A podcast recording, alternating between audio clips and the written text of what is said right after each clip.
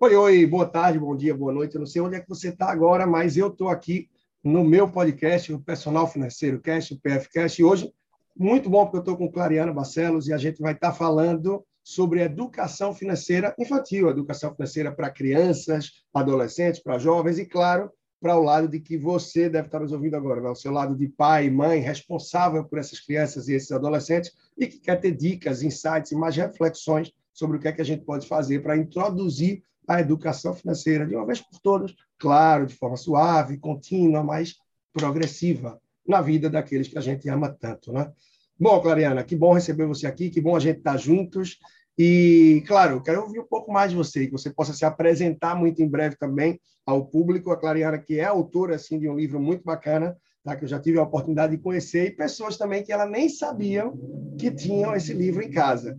Tá? E ela vai trazer muito em breve para a gente também, para poder apresentar aí. Mas antes de você se apresentar, eu queria saber algo uh, que tem tocado aí muita gente, né? Algumas dicas que se escuta, às vezes, algumas reflexões ou indicações da vida financeira para as crianças, atitudes que os pais ou responsáveis devem tomar e que talvez não sejam as mais adequadas. Se você pudesse pontuar aí duas ou três coisas que, minha gente, não, por favor, não façam isso o que é que você destacaria como contraindicação para quem quer educar os filhos financeiramente? Oi, pessoal, aqui é a Clary, Clariana Barcelos. É um prazer estar aqui no podcast com o Leandro. É, eu admiro muito o seu trabalho, Leandro. Obrigada pelo convite, Obrigado. pela oportunidade. Depois eu falo mais de mim. Vamos falar agora do que a gente costuma, a gente que é mãe, a gente que é pai, e a gente que entende de desenvolvimento infantil, costuma escutar e fica meio que de orelha em pé, né?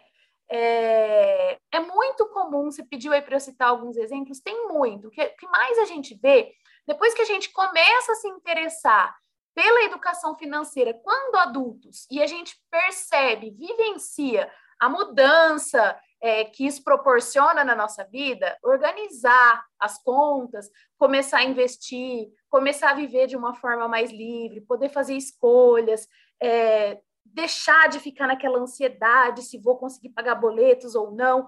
Quando a gente vivencia isso, isso é tão bom, isso é tão transformador, que a gente começa a seguir um monte de gente, a gente começa a pensar no assunto, a gente começa a estudar sobre o assunto, a gente começa a falar com todo mundo. Olha isso, olha aqui, esse investimento, é, faz dessa forma, eu vi de fulano.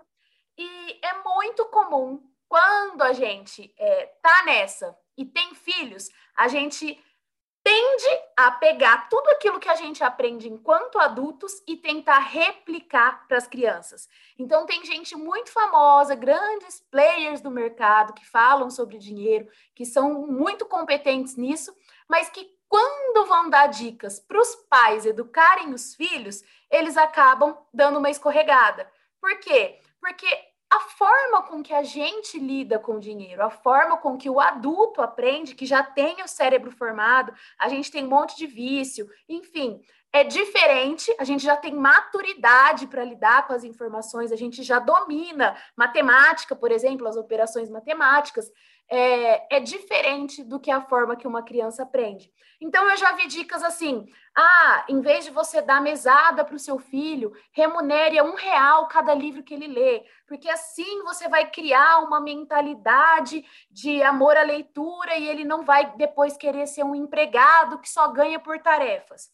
E aí, quando você começa, você para para você entende desenvolvimento infantil. Eu sou pedagoga, eu sou autora de, de livro infantil, é, e trabalho com isso. Tenho nas minhas redes sociais, tenho mentorias, cursos para pais e mães. Quando você se depara com isso, não tem como você não problematizar. Porque qual a lógica de você remunerar uma criança um real por livro lido sem antes desenvolver na criança o gosto pela leitura?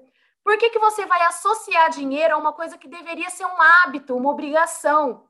E aí a gente faz inúmeras problematizações. Não é dessa forma que a gente traz a educação financeira para as crianças, porque às vezes você a criança vai fazer a associação errada.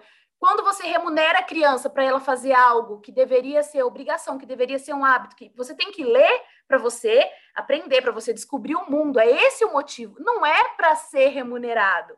Não é porque o seu pai quer que você leia, porque seu pai colocou uma meta de leitura para você. E aí a gente distorce a gente trabalha a educação financeira numa lógica de retaliação. A gente trabalha numa lógica, ó, você tem que fazer isso para você ganhar aquilo. E não é dessa forma que a gente educa. A inteligência financeira, a inteligência das crianças, elas, ela vai se desenvolver a partir das experiências. A criança vai viver, vai brincar através do lúdico, e são nessas interações, nesse cotidiano, que ela vai aprender a lidar com dinheiro observando os pais e tendo a oportunidade de escolha, a oportunidade de se frustrar. Então, é muito mais vantajoso, por exemplo, você oferecer uma mesada sem vincular critério nenhum para a criança ter a experiência de receber aquele dinheiro ou um cofrinho, do que você remunerar por livro lido. E tem outros exemplos. Tem exemplo de criança que insistiu muito para comprar um brinquedo, saiu até em revista famosa, se eu não me engano, é na Valor, eu não vou lembrar exatamente e todo mundo ficou julgando o pai lá. O pai é, é um, um, Ele trabalha no mercado financeiro, acho que trabalha na, na bolsa, e entende tudo de finanças, é, sabe tudo desse universo. A filha de seis anos quis comprar um brinquedo é, que custava 60 reais. E ela quis, insistiu muito, ele falou: então tá, então eu vou comprar o brinquedo para você, em vez de 60 reais, você vai me pagar 70. E aí você vai ficar sem a sua semanada por sete semanas. E aí, a criança tinha seis anos de idade, ganhou aquele brinquedo e depois ela experimentou aí essa frustração de ficar sete meses é, sem receber. E a lição que esse pai, se você for parar para pensar tecnicamente, a lição que ele estava querendo ensinar era de que não vale a pena você antecipar seus desejos e pagar juro por isso. Tem razão, mas não é assim que a criança vai aprender. Aí, tirando o julgamento moral, que o pessoal falou, ah, o pai cobrar juros da própria filha, né? Não é, não vamos entrar nesse aspecto. Mas não é assim que essa criança vai aprender. Uma criança com seis anos, ela precisa ser conduzida a lidar com as emoções. Então, você tem que atuar na previsibilidade. O que esse. Ah, Clary, mas tá. Se você não concorda com isso, se essa não é a abordagem correta, de acordo com o desenvolvimento cognitivo da criança, como que poderia ter sido feito? Conversa com a criança. Antes de sair, você diz o que, que vocês vão fazer e o que não vão fazer. Você atua na previsibilidade. Quando a criança manifesta um desejo, pede alguma coisa, você fala, ó, oh, não estava combinado e relembra. E aí você faz um diálogo, eu chamo de diálogo propositivo. Você coloca uma proposta para a criança. Você fala, ó, oh, hoje você não pode, mas que tal a gente bolar um plano juntos para com o dinheiro do seu cofrinho você esperar lá na frente. Aí a criança aprende a esperar. Com a experiência que ela teve, ela não aprendeu a esperar. Ela não aprendeu até hoje. Ela só teve que entender juros, que é uma coisa. Ela nem domina as operações matemáticas. Quando você dialoga com as crianças, entende o desenvolvimento infantil, entende como o cérebro da criança funciona e o que, que é adequado em cada faixa etária, você faz as propostas que vão educar de fato. E com essa criança aí de seis anos, era plenamente possível bolar um plano juntos. Ela ia ficar muito animada.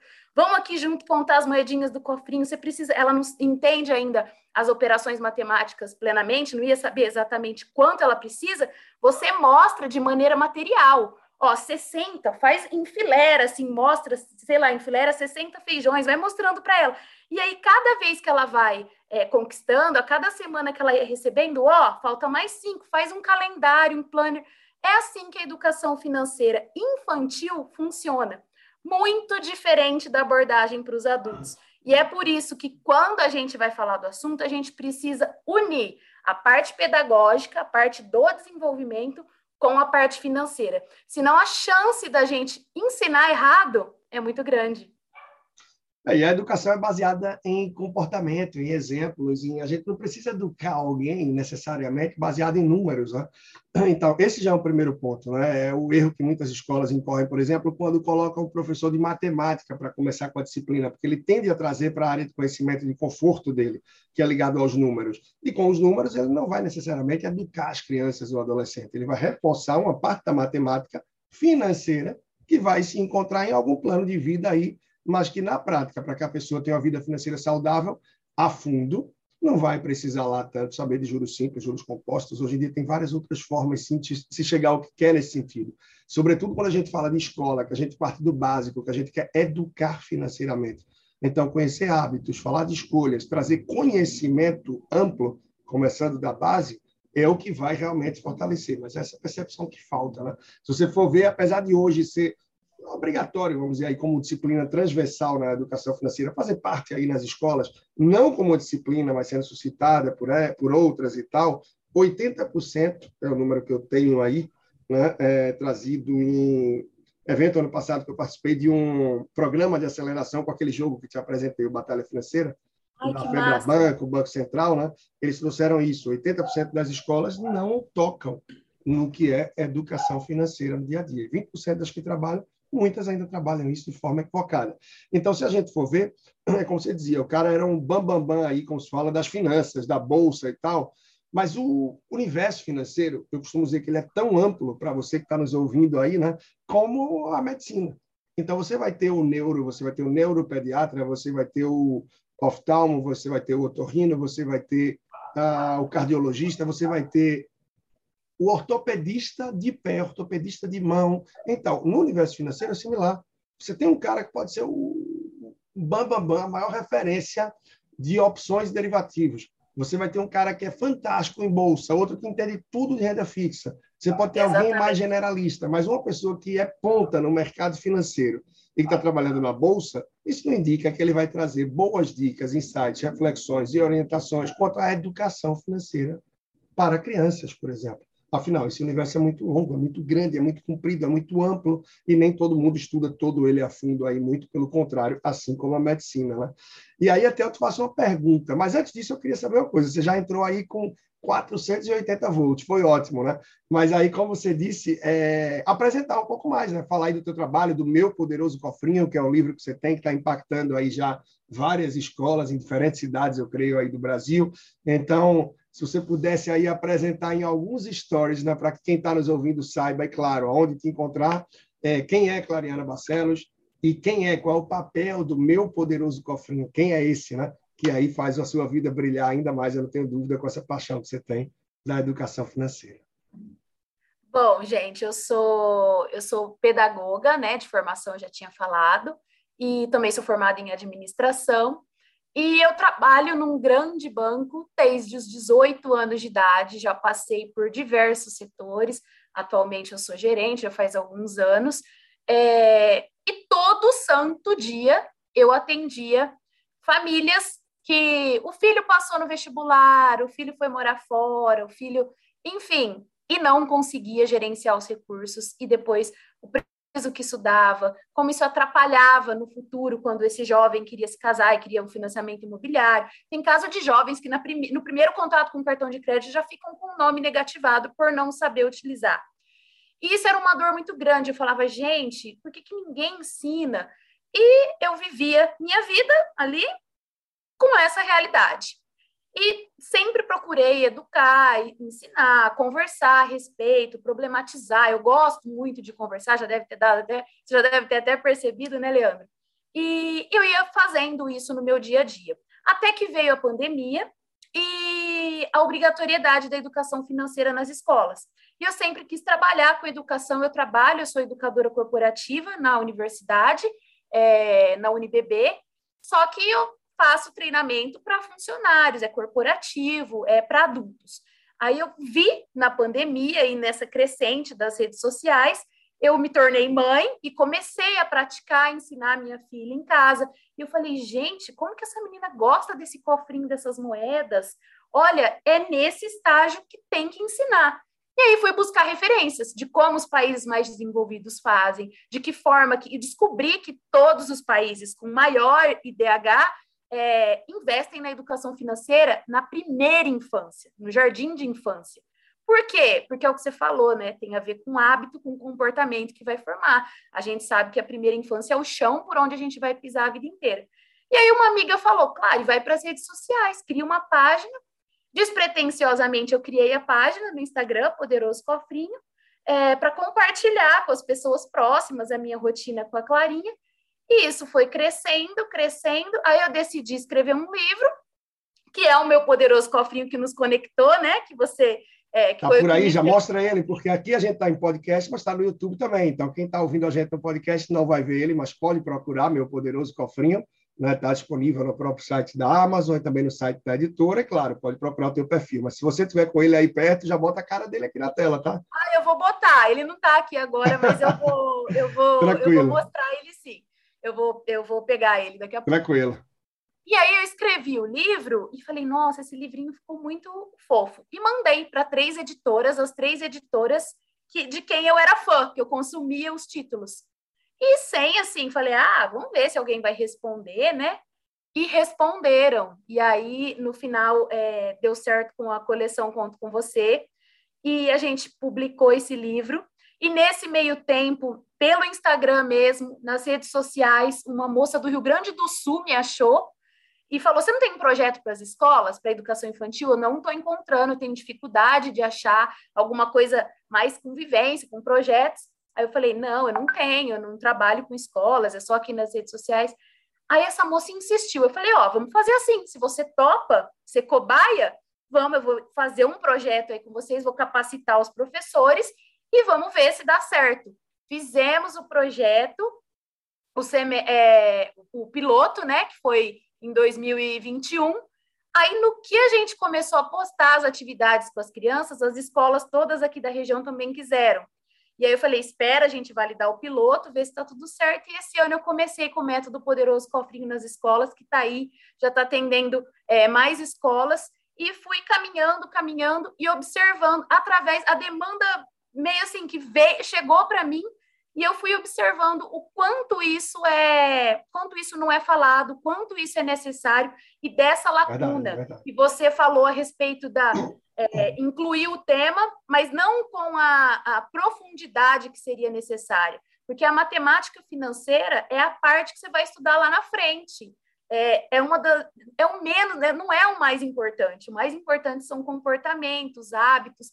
E com o meu poderoso cofrinho, eu tenho conseguido, agora eu estou conseguindo é, colocar o meu projeto em escolas públicas, que me enche de satisfação, porque eu acho que se a gente constrói uma educação financeira só Nossa, voltada para a bolsa, para investimentos, é, não é sobre isso, é sobre você gerenciar, é também sobre isso, mas é principalmente sobre você gerenciar. São passos você... adiante, né? Eu diria são passos Exatamente. adiante. Hoje a gente vê cada vez mais no Brasil uma crescente da quantidade de pessoas que trabalham com investimentos, como se todo brasileiro investisse. Então, hoje, é muita gente querendo abocanhar investimento por razões diversas, que não vão vir nessa pauta, né? Mas, Polêmica. Exato, mas poucas pessoas que se preocupam com a base.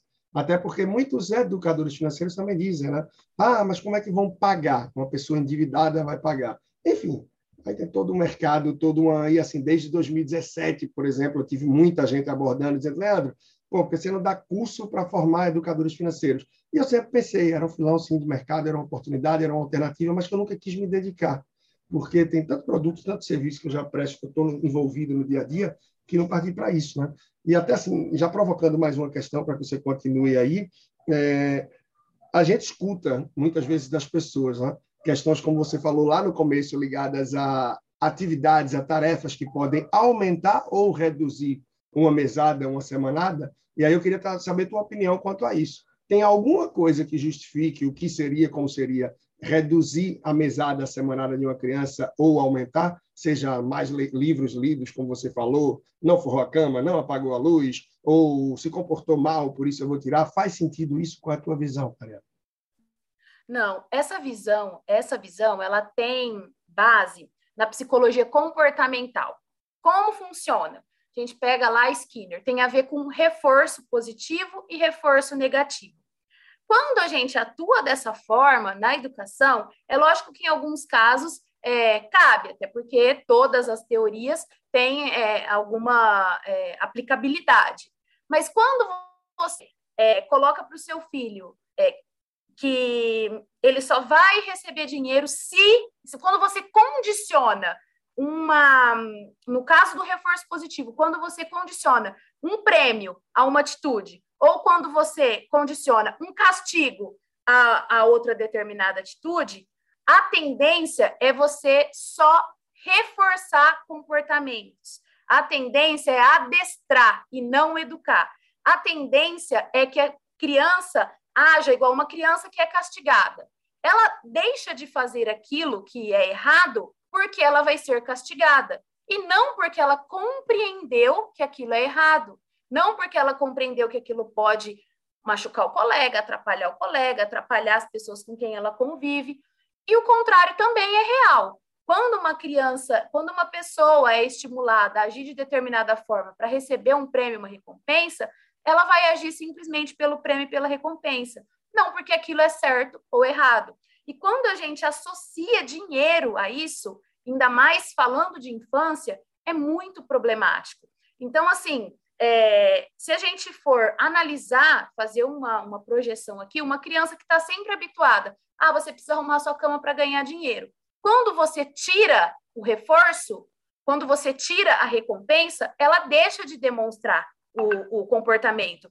Então, o que eu recomendo quando a gente está falando de mesada e quando a gente está falando de educação financeira, de inserir os filhos na rotina do dinheiro, é não associar a tarefas não associar nada que seja obrigação da criança fazer. Algo punitivo, né? Muitas vezes não faz sentido. Ex Você vai estar punindo por causa do dinheiro. O que eu vejo muito na educação financeira, que a gente deve trabalhar com as crianças, né, com os adolescentes, primeiro, muita coisa que deve ser arrastada pelo exemplo. Por isso, a gente deve ter um pouco de conhecimento ou se dedicar. Se já tem, maravilha, vai trazer bons exemplos. Se não tem, cuidado para não ser daqueles que é, faço o que eu digo, mas não faço o que eu faço. Então, uhum. ter essa consciência e começar a mudar internamente, como pai, como mãe, como responsável, como família, é fundamental para que você possa envolver em algo que é de verdade. Esse é um ponto. Então, um outro que eu acho que é muito importante é essa questão de que não seja algo punitivo. É a gente tentar simular de acordo e proporcional à idade, ao o que é possível, cenários que vão se encontrar lá adiante. Só que tudo isso de uma forma que traga analogia, percepção do que pode acontecer que aos poucos você vai construindo. Mas a partir do momento que passa a ser algo punitivo, poxa, é, o funcionário se comportou mal na empresa esse mês, você você não vai deixar de receber o salário por isso. Então, é o pai que chega para a filha, é a mãe que chega para o filho e diz: Olha, você se comportou mal, vou tirar então sua semanada, semana você não vai receber. Poxa, não é bem por aí. Então, comece a conectar o dinheiro com uma forma de interesse muito maior, de cuidado e de é, comportamento, mas não da forma que a gente acha que é razoável, né? São alguns Exatamente. pontos aí que precisa ter muito cuidado também, né? Sim, e é inevitável, porque assim, quando uma criança vai aprender a lidar com frustração, a frustração, para a criança entender causa e consequência, a causa e a consequência tem, tem que ter a ver uma com a outra. Então, assim, o que causou a perda da semanada foi ela ter se comportado mal. Mas o que, que tem a ver uma coisa com a outra? É diferente de você é, ofereceu uma manada para o seu filho, ele gastou tudo, ele ficou sem. Isso é uma consequência dele ter gastado todo o dinheiro.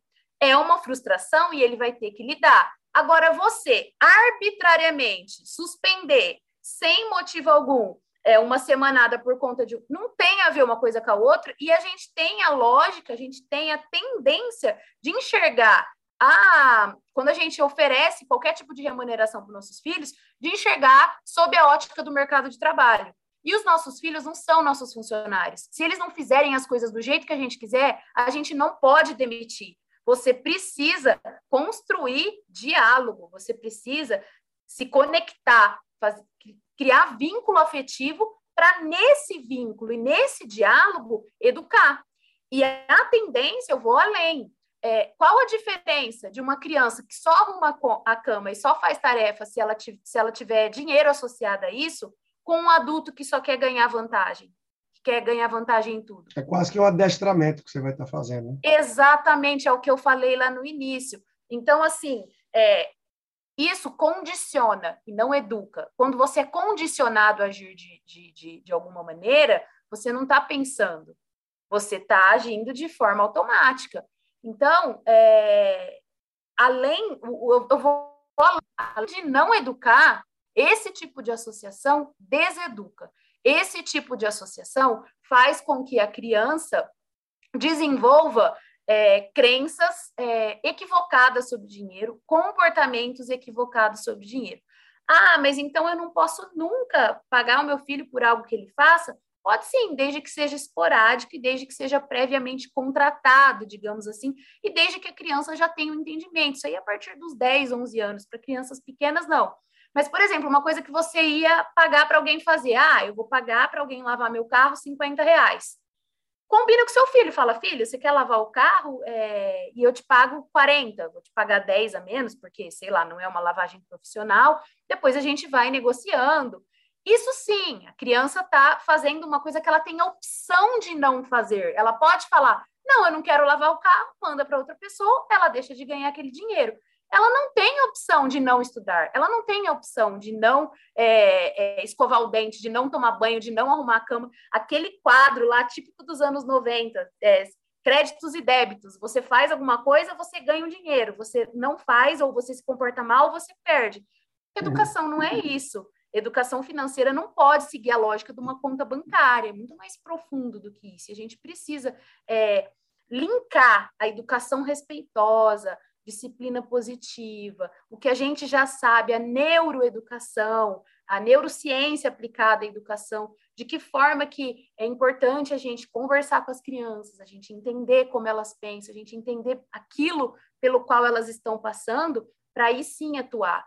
Porque se a gente tiver a ilusão de que adestrando, procurando é, só isso que eu te dou aquilo, só isso que eu te dou aquilo, barganhando, isso não, educa. Não educa de, de forma alguma, de jeito nenhum. E é muito importante é, a, gente, a gente vê muita gente falando assim: ah, mas quando meu filho souber números, ele vai aprender, a escola vai ensinar. E aí eu sempre digo: aí já é tarde. Por quê? porque o hábito, consumi, é, o hábito consumista ele é formado na primeira infância. Ele é formado de acordo com as experiências e com a resposta que os pais dão aos pedidos dos filhos, com aquilo que a criança vivencia, com a forma com que ela enxerga o mundo, experimenta, com a forma que a família consome. O exemplo que você falou é muito importante. Então, assim, não deixem para depois. Se você tem filho, é o tipo de assunto que tem que estar tá na pauta desde quando ele é um bebê, porque é habilidade para a vida, é educação pela vida e para a vida. Porque não importa se você vai ser médico, se vai ser dentista, advogado, se você vai ser engenheiro, se você não souber cuidar dos seus recursos financeiros, se você não tiver educação financeira, a chance de você ser um adulto realizado, com sensação de plenitude na vida, é muito menor. Então, esse é um conhecimento básico do dia a dia. O dinheiro está em tudo, em tudo que a gente faz. Você precisa saber lidar com ele. Então, esse é, é, é, uma pegada, assim, é muito importante, sabe? Quando eu falo, eu até me empolgo, porque o que eu já escutei de pai e de mãe, ah, mas meu filho só tem cinco anos. É aí que você tem que começar. Ah, mas meu filho só tem três anos. Aí é um começo muito sutil, né? muito suave. Muita muito gente acha sutil. que é algo puxado. Não, você Lúdico. vai estar propondo situações é de escolhas é, situações de escolhas, é, tem coisas simples que você vai estar trazendo. É, eu não ir ao supermercado, peraí, vamos fazer a lista do que a gente precisa comprar? Olha, você vai ser o guardião do carrinho, tá? Só vai entrar no carrinho aquilo que você vê que tem na lista, que você riscar, ou seja, você vai trazendo responsabilidade, você vai... Então, tem possibilidades que podem sendo trabalhadas com o tempo, de acordo com etapas até que podem ser necessárias ou não porque tem algumas coisas que podem nem se fazer necessárias, né? Olha, enquanto você vai pegar então aí o seu livro, tá? Eu vou deixar a câmera Deixa aqui comigo e vou fazer aqui um pouco do da divulgação do meu livro, do meu curso também voltado para crianças e adolescentes e pais, e aí eu vou deixar a câmera só comigo por enquanto, para você ficar mais à vontade aí poder buscar. E quem está ouvindo a gente no podcast ou acompanhando aqui, duas coisas. Está gostando do papo, está gostando do assunto? Educação financeira voltada para crianças, adolescentes e você, pai responsável. Tem um curso muito bacana que eu desenvolvi, tá? que envolve, sim, os filhos e os responsáveis, e está disponível lá no meu podcast, arroba personal financeiro, no meu Instagram, perdão. Se você entrar no meu Instagram, personal financeiro, você vai ver no link da bio, um link que vai direto para que seja feita a inscrição e ainda bem está sendo muito bem aproveitado sim esse curso, o feedback que a gente tem das pessoas que estão avançando com ele está sendo bastante positivo. E sonho realizado, né, muito recente, dois dos meus cinco livros já saíram e vão estar tá aí em escolas dos quatro cantos do país muito em breve. Esse aqui é para ensino médio, olha só. Para o ensino médio, quem está no muito YouTube está vendo aqui, sonhar, planejar, realizar, tá? Livro do aluno e livro do professor, esse para o ensino médio. E muito em breve. Eu já quero esse livro, hein, Leandro? e muito em breve vai ter também para o ensino fundamental: livro do professor, livro do aluno e livro da família. Então, tudo feito nessa base, muito alinhado com tudo isso que a gente está falando e que é essencial para esse desenvolvimento, para começar essa construção aí para a criançada. Então, tem o curso online que eu falei, procura lá no Instagram, arroba personal financeiro, no link da bio, você vai ter esse acesso e pode procurar também, claro. Uh... Enfim, chega no Instagram, que é o mais fácil para você encontrar isso, é o mais fácil para encontrar, tá? Bom, vamos voltando aqui. Logo mais, quando você voltar, já me avisa, tá? A Clariana está pegando também aí o livro dela, Meu Poderoso Cofrinho, para que você possa ver a capa. Quem está no YouTube, quem está no podcast, não tem problema, claro, procura no Amazon ou também no site da editora, tá bom? Ela vai estar trazendo mais detalhes para a gente e, claro, do Instagram dela, todos os detalhes também. Até porque a gente já está na reta final aqui do nosso podcast, para que não fique um tempo mais, a gente queria trazer essa base para você. Eu acho que já foi entregue muito conteúdo, né? Apesar que a gente podia estar aqui falando horas sobre o assunto, mas, claro, tem muita coisa voltada para o público infantil de uma forma mais ampla também no meu perfil do Instagram, personal financeiro, também no da Clariana. É claro, você pode acompanhar vários outros episódios de podcast aqui. A gente já está com praticamente 550 episódios e tem também aí uh, muita coisa através do meu canal do YouTube. Você pode estar explorando, ficando muito à vontade aí da melhor forma, tá bom? Bom, mais um ponto aqui Olha, se a gente for parar para pensar, gente, tem muita coisa interessante. É um universo que dá sim para trabalhar desde cedo e não precisa ser unicamente baseado em números, tá? A gente consegue fazer isso de uma forma muito bacana, de uma forma muito natural, quando a gente começa a introduzir no dia a dia com pequenas doses, com pequenas pílulas e que vários conteúdos que se tem na internet, como muito do que eu trabalho, seja no meu curso, já que no meu Instagram você vai encontrar de uma forma mais ampla, não unicamente para crianças, nos livros, tá? Por sinal, o livro você estava dizendo que queria, né? Aqui, os que eu apresentei, os meus, e muita gente tem perguntado sobre ele aí no Instagram. E, a princípio, como foco da editora é a escola, ou seja, é lá na ponta, ele ainda não está disponível nos sites para que seja vendido. Mas aí eu estou em contato com a diretoria já da editora para que possa ser disponibilizado de alguma forma no site deles para venda direta.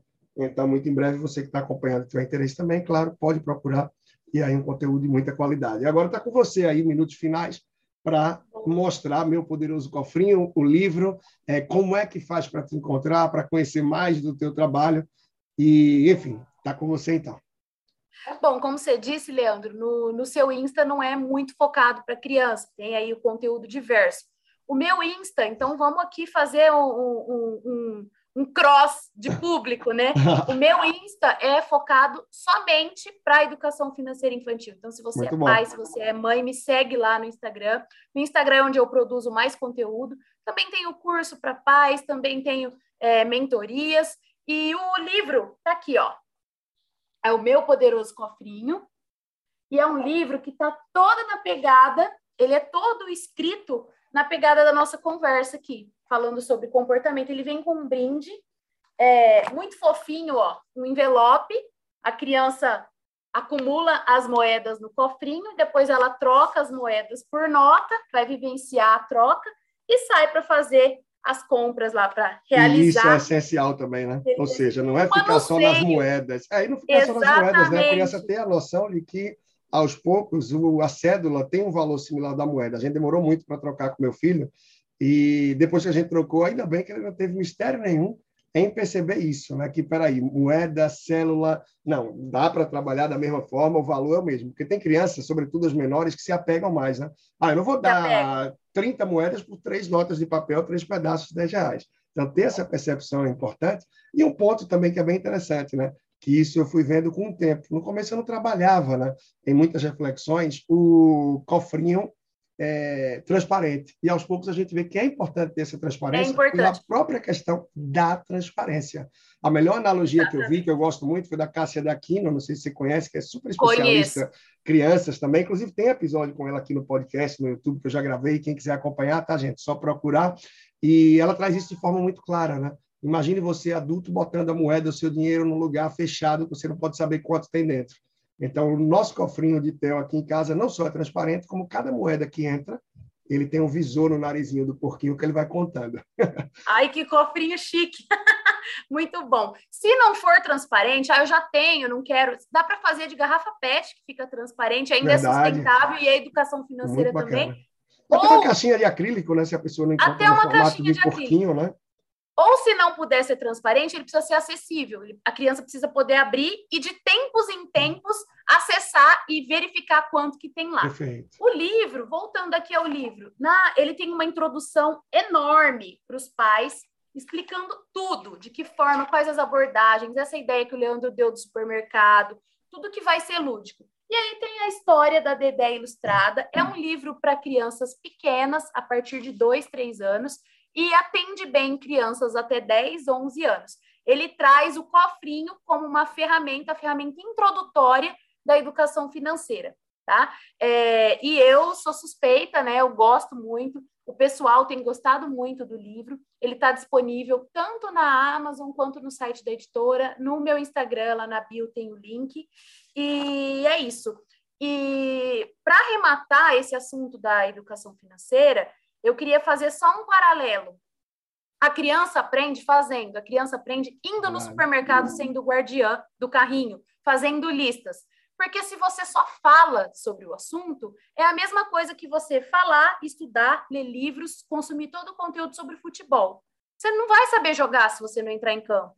Então, é na experiência, é na experiência que o aprendizado acontece.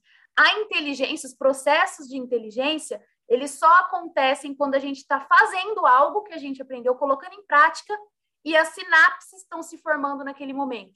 E é aí que a gente evolui. Então, permita que seu filho participe, permita que seu filho tenha acesso a esse conhecimento, inclua seus filhos em cada ação cotidiana que envolva dinheiro. Não é, tem como dar errado, vai né? dar certo. É, faz, faz, a diferença, porque, só para finalizar, gente, querendo ou não, a formatação familiar da gente, ou seja, se você tem um, dois filhos em casa, termina por definir muito das nossas decisões. Então, a participação da criança nos processos, pouco a pouco, sobretudo à medida que vai se tornando também adolescente e tal, e no começo da construção também, desde criança, claro, é, vão influenciar muito nas nossas escolhas. É, quer queira, quer não, é o lugar que você vai passar as férias, completamente diferente se você tem crianças em casa ou se você não tem, é o lugar que você vai morar, é transporte que você vai tomar. Então, muitas das decisões e das influências na nossa vida financeira estão ligadas diretamente à formatação familiar que a gente tem. Bom, gente, é isso então. Ficou aí a reflexão. Espero que tenha sido positivo para todos vocês que nos acompanharam. A gente está encerrando aqui a gravação com alguns segundinhos pela nossa regressiva. Clariana, só dizendo aí rede social, onde é que pode te encontrar. E desde já deixando um grande abraço e aonde vocês podem me encontrar, que é no Personal Financeiro no Instagram e qualquer plataforma de áudio ou no YouTube, procurando por Leandro Trajano. Me despeço aqui, grande abraço e aí está com você, Clariana, para informar qual é a rede social, o Instagram que pode encontrar. Poderoso Cofrinho em todas as redes sociais, YouTube, Instagram, em todas, tá? É só me seguir lá no Instagram, tem todo o meu conteúdo. E o livro Meu Poderoso Cofrinho, vocês procurando aí, vocês encontram facilmente. Obrigada, Leandro. Adorei esse papo, queria ficar aqui conversando o resto da vida. tá bem, muito obrigado. Um grande abraço para você, um grande abraço para todos que nos acompanharam aqui e até a próxima.